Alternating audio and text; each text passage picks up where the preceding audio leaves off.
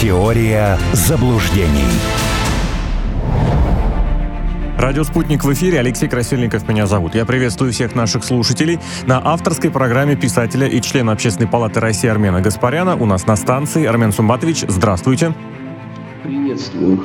Нашим слушателям и зрителям, кто может следить за трансляцией в Рутюбе, в соцсетях, напомню и подброшу идейку, что комментарий, мысль, вопрос нам можно в эфир направить через мессенджер WhatsApp 968-766-3311, через приложение «Радио Спутник», ну или через телеграм-канал «Радио Нижнее подчеркивание Спутник», там в описании ссылочка, собственно, туда можно написать все обязательно, к нам в эфир попадет. Армен Сумбатович, наверное, ключевое событие этой недели, вообще, наверное, нескольких дней, может быть, месяца, это визит Владимира Путина в Китай, за ним следят без какого-то преувеличения по всему миру. Пресс-конференция, которую российский президент дал, была очень красочно обставлена, очень визуально смотрелась, достаточно симпатично. Ну и, естественно, содержание было весьма насыщенным. Прокомментированы некоторые ключевые аспекты международных взаимоотношений. Главное внимание, конечно же, конфликту на Украине. Ну и в очередной раз российский лидер напомнил, что напомнил, подчеркнул, э, что риторика американских лидеров, американского президента, логика это испытание не проходит. В частности, речь шла об очередных поставках, поставках, как нам утверждают, каких-то тайных, незаявленных, не предупредить, не, когда, о которых не предупредили. Зачем поставлять те самые дальнобойные ракеты ATA CMS, как их правильно про прочитать, Атакмс, если э, война, как говорят, России уже проиграна. А ведь правда, зачем? Есть какое-нибудь предположение, что в этом такого, кроме того, чтобы просто еще сильнее навредить? Ну, во-первых, э, существует же риторика для, условно, средств массовой информации и для потребителя он их. А есть еще реальная политика. Э, Байден же не может выйти и сказать, знаете чего, тут такая беда случилась, все, что я вам говорил э, весной 2022 года, все не работает. Ну, ему же на выборы скоро идти, правда? У него же вот сейчас вот остается без малого год. За этот год ему надо себе сделать э, победные какие-то э, движения. Вот он и будет играть на двух досках параллельно. Первая доска – это Украина. Тут будет по принципу «так не доставайся ты никому». То есть, условно, там будут руины полные в результате этого. Но потом э, кто об этом будет вспоминать? Сейчас кто-то вообще размышляет о том, в каком состоянии Афганистан находится после 20 лет. Вообще, вот что сегодня среднестатистический гражданин Соединенных Штатов знает про Афганистан? Думаю, что ничего. Я больше чем уверен, что если опросить ведущих спутника, вот не давая им там ни телефонов, ни компьютеров, вот что они сходу могут рассказать про Афганистан, кроме движения Талибан? Вот про нынешний Афганистан. Думаю, что коллеги тоже задумываются, и я же не исключение. Вот меня сейчас спросить, какой там ВВП, э, сколько населения и так далее. Я же вот не отвечу. Поэтому здесь будет по такому же принципу. Ну, не получилась история, ну и ладно, ничего страшного. Зато мы нанесли русским, по крайней мере, э, моральный урон. А вероятнее всего это будет э, формулироваться, как мы преподали русским урок настоящей демократии – не расшифровывая, что они туда закладывают. А вторая доска, на которой сейчас э, Байден будет очень активно играть, это Израиль. Другой вопрос, что стратегически там еще хуже даже ситуация, чем на Украине. Потому что э, сегодняшними и вчерашними нелепыми, опять непродуманными заявлениями Байден, по ходу, настроил против себя очень многих людей э, в арабском мире. Минут 15 назад э, пошла по мировым агентствам э, цитаты из министра иностранных дел Турции, который сказал, что такими темпами будет полный разрыв отношений с Вашингтоном. Поэтому, чтобы этого не допустить, Байден сейчас будет крутиться ужом вокруг Израиля. Ему нужна победа. Чтобы с этой победой, пофигу там, что он сделает, но главное, чтобы можно было сказать, что он победитель. Он пойдет на выборы. Украина с этой точки зрения ему не подходит. Собственно, сегодня президент же э, Владимир Владимирович об этом опять сказал. Ну, если вы хотите переговор, то это несколько по-другому обставляется. Вот. А в нашем случае этого нету. В нашем случае э, фортеця до последнего хуторянина, и неважно вообще, какой там э, будет результат. Если бы э, Соединенные Штаты заботило там благополучие населения, да, или там потенциальное экономическое развитие Украины, ну, наверное, они действовали бы иначе. Но вот они дали ракеты. Но очевидно совершенно же любому человеку, что рано или поздно даже добрейший Владимир Владимирович скажет, все, не понимаете, по-хорошему будет вот по-плохому. Как можно быть по-плохому? Посмотрите, что Израиль творит в секторе газа. Вот это, что называется, э, вплоть до Талова. Невзирая ни на что, пофигу там, э, кто что подумает в арабском мире. Э, вот что хотим, то и делаем. Вот э, действия Соединенных Штатов на выходе могут привести непосредственно вот к этому. Но им же все равно, что там будет на Украине, правда? Если бы их это волновало, э, повторяю, э, стратегия была бы другая. Но не получится на Украине, и параллельно с, с Израилем можно еще затянуть историю с Тайванем.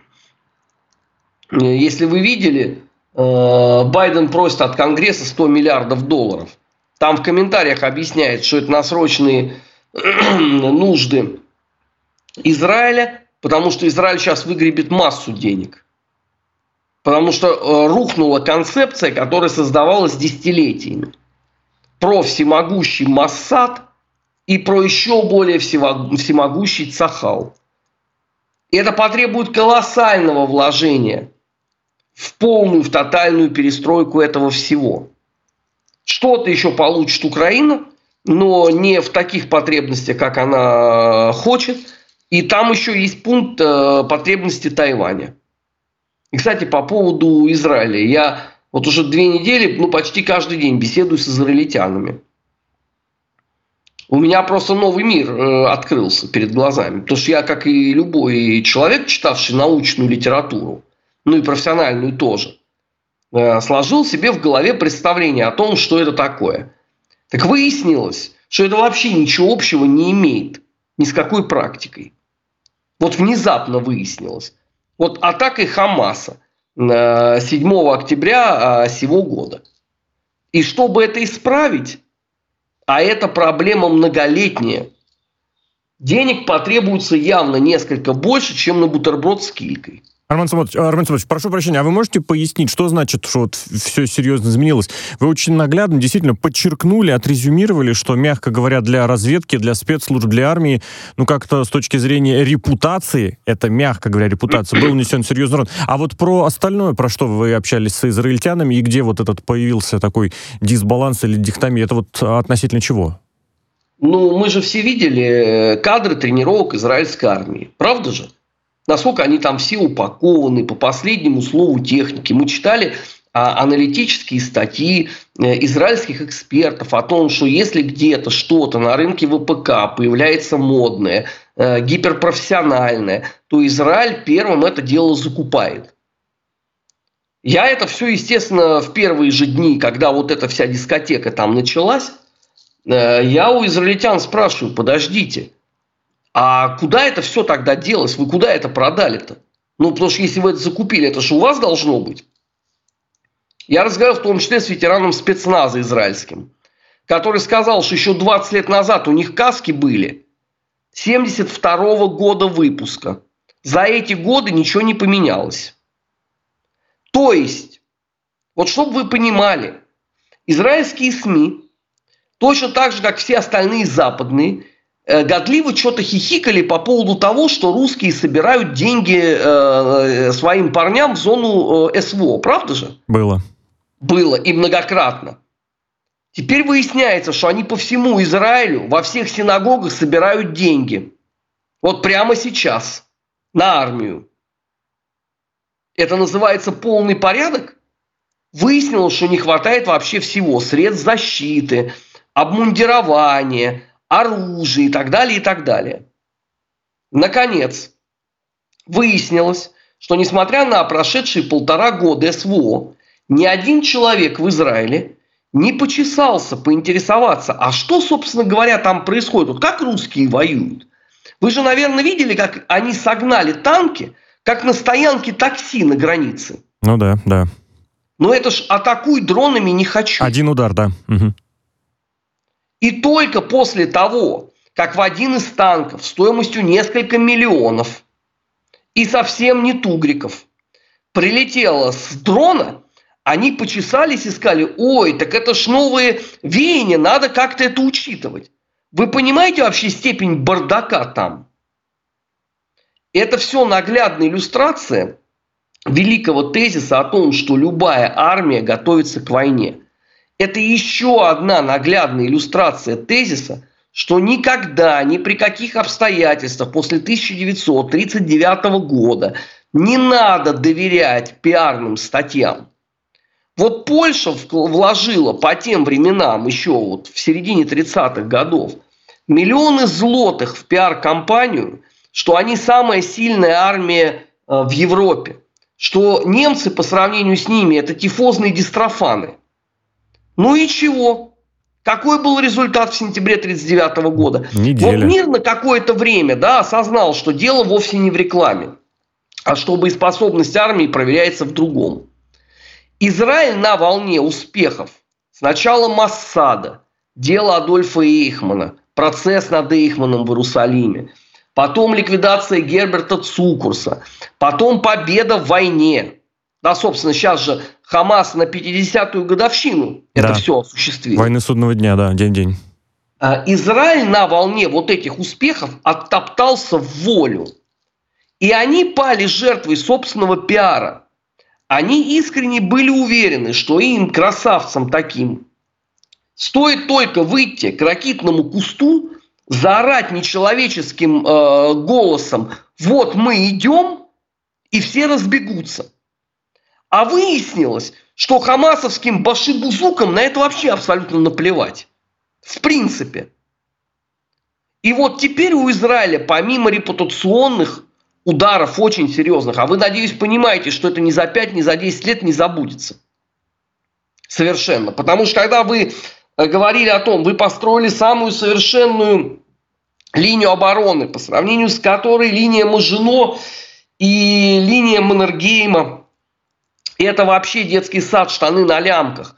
Что ваша линия обороны фиксирует даже э, пролет воробья и ползание ящерицы, а в результате обычным бульдозером ее раскурачивают, и там тысячи погибших, тысячи, потому что еще далеко не все опознаны. Не правда ли, да? Некоторые кибуцы еще надо разбирать. Это еще неизвестно, когда будет сделано все. То к вам будет очень много вопросов. Поэтому вот те израильтяне, с которыми беседовал я, они вообще находятся совершенно не в том настроении, что их министр иностранных дел – и их э, э, премьер-министр. Вообще, конечно, э, мне Евгений Янович Тановский много говорил о том, что господин Нетаньяху, ну, ну он несколько, как бы помягче сказать, несколько глуповат. Вот, но своими заявлениями Беник, конечно, превзошел все мои смелые прогнозы. Потому что, ну, ему надо, наверное, было остыть, и кого-то попросить все-таки послушать, что он там собирается нести. Потому что получилось э, как никогда неудачно. Ведь есть великая русская пословица «Не хвались, идучи нарать, хвались, идучи срати». То есть никогда не надо впереди паровоза э, обещать свои победы и триумфы, даже для поднятия Э, национального духа. Надо было сказать о том, что нам предстоит очень тяжелая кампания, это очень серьезный враг. Он что сказал? Сейчас мы проведем наземную операцию, и враг побежит. Ну и что, побежал он? Нет, ничего подобного. А как в эту концепцию входит э, записавшиеся более трех с половиной миллионов только за один день иранцев, готовых выступить на защиту Палестины? Вам напомнить, с какой армией Гитлер вторгался на территорию Советского Союза? Численность. Сравните это с тем, э, что продемонстрировали иранцы. Вы понимаете, что они даже если половину туда пригонят, Там места не будет для такой битвы. Ну там территория не такая большая. Вот, вот это результаты э, действий Нетаньяху. И люди образованные, люди грамотные, вот такие, знаете, э, я бы, да, как вот этот один знакомый сказал, вот такая каноническая э, составная часть советской интеллигенции, вот еврейская, творческая, да, вот это чрезвычайно начитанные, эрудированные люди, энциклопедисты, вот они слушают Нетаньяху. И они в тоске по этому поводу, потому что они-то понимают, что ситуация на самом деле очень тяжелая. Это э, может статься так, что тебе придется воевать против всего арабского мира. А это же, извините, и в том числе, вы понимаете, что такое с экономической точки зрения наступит? Как нефть взлетит при первых позывах вот такого вот. А там же игроки тоже не просто так э, собрались. Там один катер чего стоит. Главный поставщик газа в Европейский Союз. А если катер разлобится и газ перекроет, тогда что делать? Вот из всей этой ситуации возникает 2488 э, плохих вопросов, неудобных. Но на них никто сейчас отвечать не хочет, потому что все понимают вообще степень засады. Кроме израильских властей, которые додумались сегодня заявить о том, что территория сектора газа сократится. То есть они официально объявили, что они будут заниматься оккупацией. Как вы думаете, это повлияет на боевой дух Палестины или нет? Нет, если это вопрос, конечно. Так или Конечно. иначе. Естественно. И, и думаю, что не только В большей или меньшей степени. Всех группиров, не только стран, не только территорий, но и организаций, которые тоже присутствуют, может быть, не имея своих государственных образований. Вот эти самые пресловутые организации – это самая большая печень во всей этой истории. Потому что у нас так говорят-то все время про Хамас. Да, 40 тысяч э, человек, ну еще там максимум десятку они там могут набрать. То есть и того полтинник. Но там же есть и другие организации, правда? Да, да, потому которые этого не допустят. Угу. Есть, например, Хазбалла в Ливане. Есть братья-мусульмане и есть куча всего. Плюс к тому, не надо забывать, что здесь очень серьезный религиозный фактор. Здесь могут появиться э, сотни тысяч фанатиков, убежденных. Насколько израильская армия готова сегодня противостоять фанатикам? Вы ведь не забывайте, что ту войну 50 лет назад выиграли те, кто создавал Израиль. Выиграли те, кто прошел Холокост. А это совершенно другого стержня люди.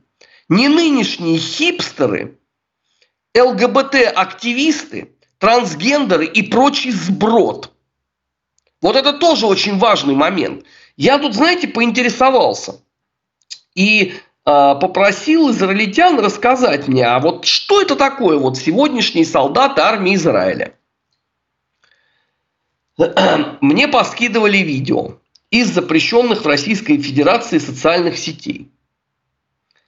Ну, как бы мне это помягче сформулировать, я после просмотра почесался в нескромном месте. Они вместо учений танцуют в тиктоках. Понимаете?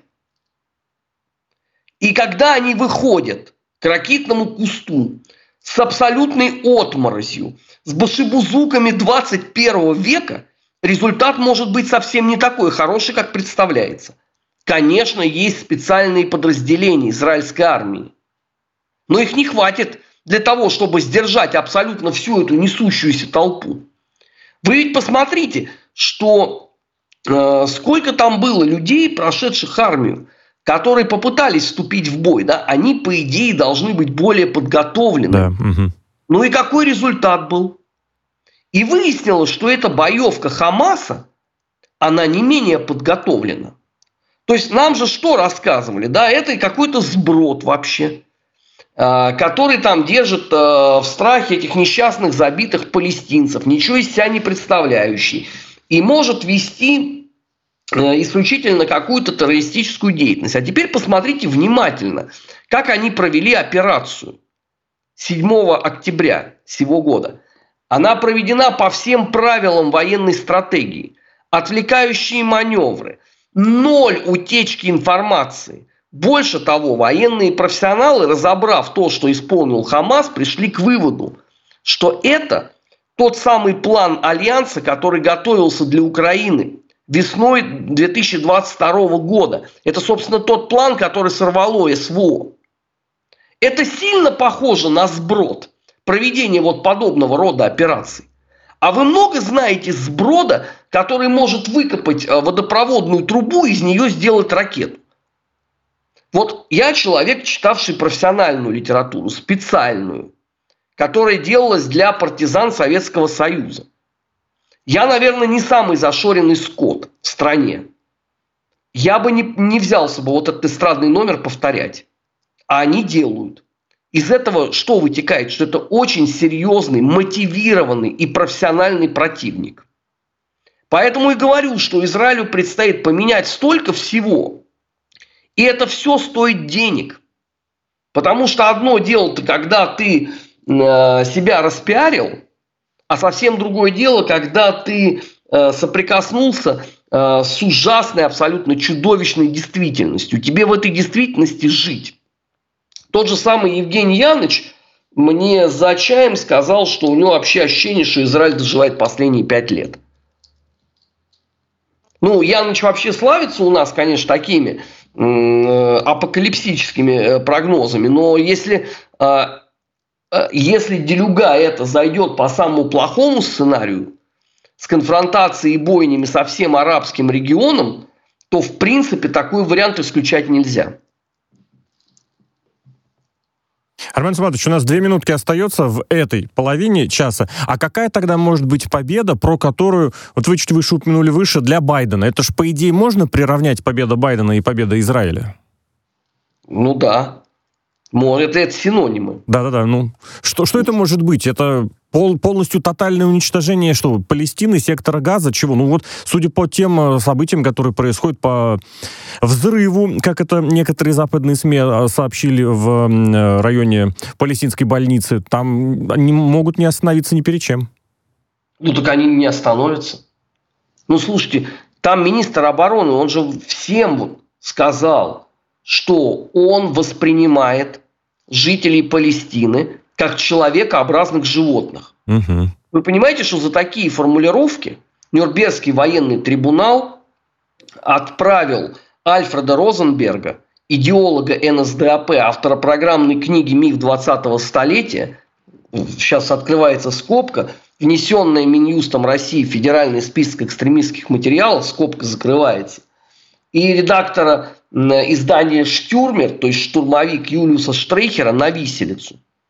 И все прошедшие годы подобного рода формулировки это вообще э, никто себе не позволял. Даже в алкогольном обмороке. А тут это заявляет министр обороны страны, и все молчат и кивают гривой и говорят, да, что, так и надо. И вы после этого удивляетесь, что они одну только больницу помножили на ноль. Они пятерым больницам, уже же об этом объявлено, мне израильтяне точно так же сказали, пять больниц сектора газа получили предупреждение о том, что их будут атаковать. Теперь их осталось четыре. Помните, была такая считалочка, 10 негритят? Да.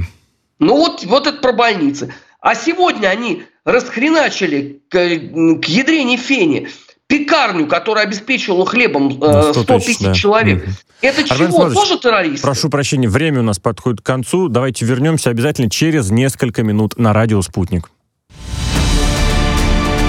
Теория заблуждений.